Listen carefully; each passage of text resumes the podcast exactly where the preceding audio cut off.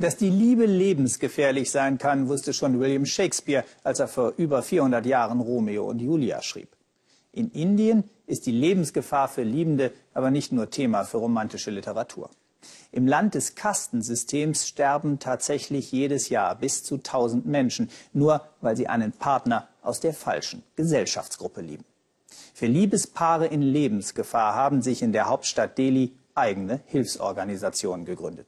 Liebeskommandos nennen sie sich. Und unser Korrespondent Gabor Hallas hat sie ganz heimlich besucht. Die Liebe versteckt sich an einem schmutzigen Ort irgendwo in Delhi. Es muss alles ganz schnell gehen, niemand soll sehen, wohin wir gehen. Als würden wir den Geheimdienst treffen. Tun wir aber nicht. Wir treffen ein Liebespaar. Anjali und Deepesh müssen sich verstecken, gemeinsam mit anderen Paaren, in den Räumen der Love-Kommandos auf wenigen Quadratmetern. Nur hier müssen sie nicht um ihr Leben fürchten, außerhalb will man sie töten. Hier dürfen sie glücklich sein. Anjali und Deepesh haben sich an der Uni kennengelernt. Er lebte 20 Kilometer entfernt. Wenn ich ihm gesagt habe, ich würde dich gern sehen, dann kam er sofort, hat seine Arbeit liegen gelassen. Er hat mich nie sitzen gelassen. Auch nicht, wenn es im Monsun heftig regnete.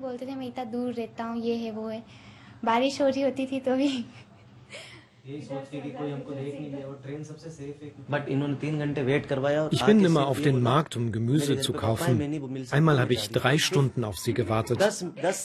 Und dann kam sie für zehn Sekunden. Sie musste wieder gehen, weil ihre Eltern zu Hause waren. Da habe ich das Gemüse vor Wut in den Fluss geworfen. Deepesh und Anjali dürfen sich nicht lieben, sagen ihre Eltern. Ihr Vater ist Geschäftsmann, sein Vater Beamter.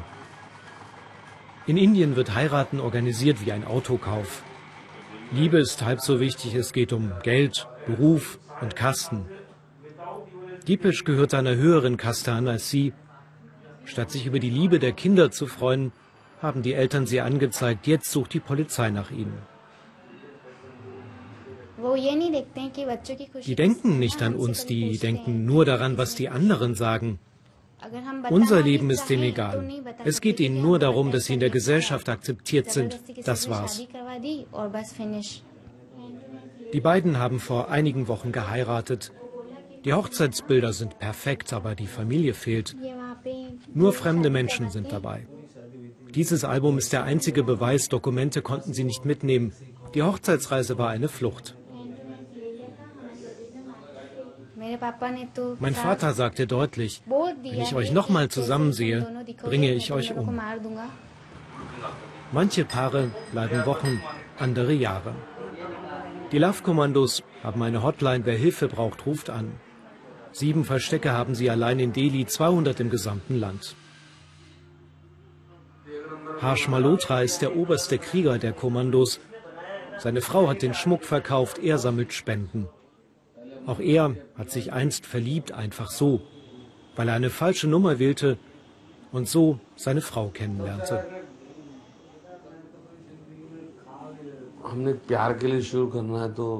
Ja, gute Frage, warum wir uns Liebeskommandos nennen. Wir dachten, wir schützen die Liebe. Wir wollen den Kampf auch mit Liebe gewinnen, nicht mit Krieg.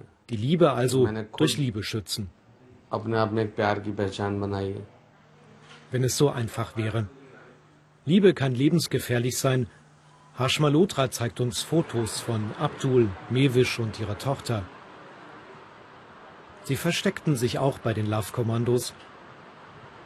Als sie aber in ihr Dorf zurückkehrten, wurde Abdul erschossen. Wir fahren dorthin, wo es geschah. Nach Uttar Pradesh. Von dort waren Abdul und Mewisch geflohen. Es begann als Teenagerliebe in der Schule. Ihre Eltern waren strikt dagegen.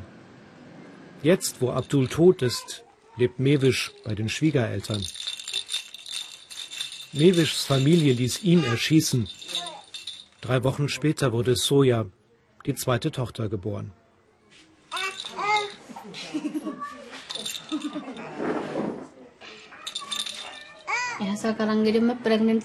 Als ich schwanger wurde, hat er sich so gefreut. Er hat sich so gesorgt. Und dann dieser Mord. Es fühlt sich so an, als hätte ein großer Stein mich begraben.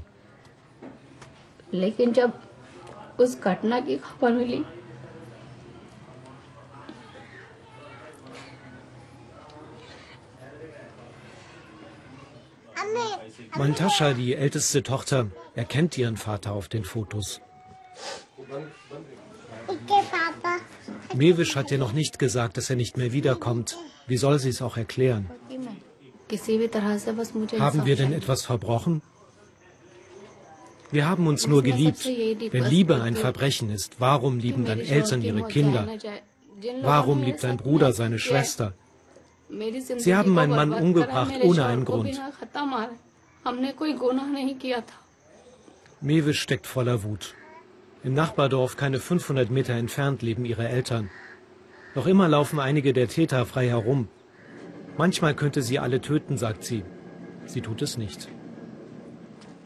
Wir laufen nach drüben, überwinden eine Grenze, die die Familie trennt. Wieder geht es um Kasten. Mewe stammt aus einer höheren als Abdul. Dabei sind beide Familien muslimisch. Und auf einmal steht Mewischs Mutter vor uns. Sehen Sie, wie schlecht es mir geht. Sie alle glauben nur diesem Mädchen. Und uns lässt keiner in Frieden. Für sie war der Mord nur ein tödlicher Streit. Als wir gehen wollen, bittet sie uns, ihr zu helfen, die Tochter wiederzusehen. Dabei könnte sie doch einfach selbst nach drüben laufen. In Delhi verstecken sich Anjali und Diepesh nun schon Wochen. Sie wollen zu ihrer Liebe stehen, die ganze Welt soll davon erfahren. Ich hoffe, meine Familie akzeptiert uns. Irgendwann. Ich vermisse sie schon sehr und ich weiß, sie vermissen mich auch. Manchmal trauen sie sich wenige Minuten raus. Die Love-Kommandos haben sie aber gewarnt. Denn draußen ist ihre Liebe bedroht.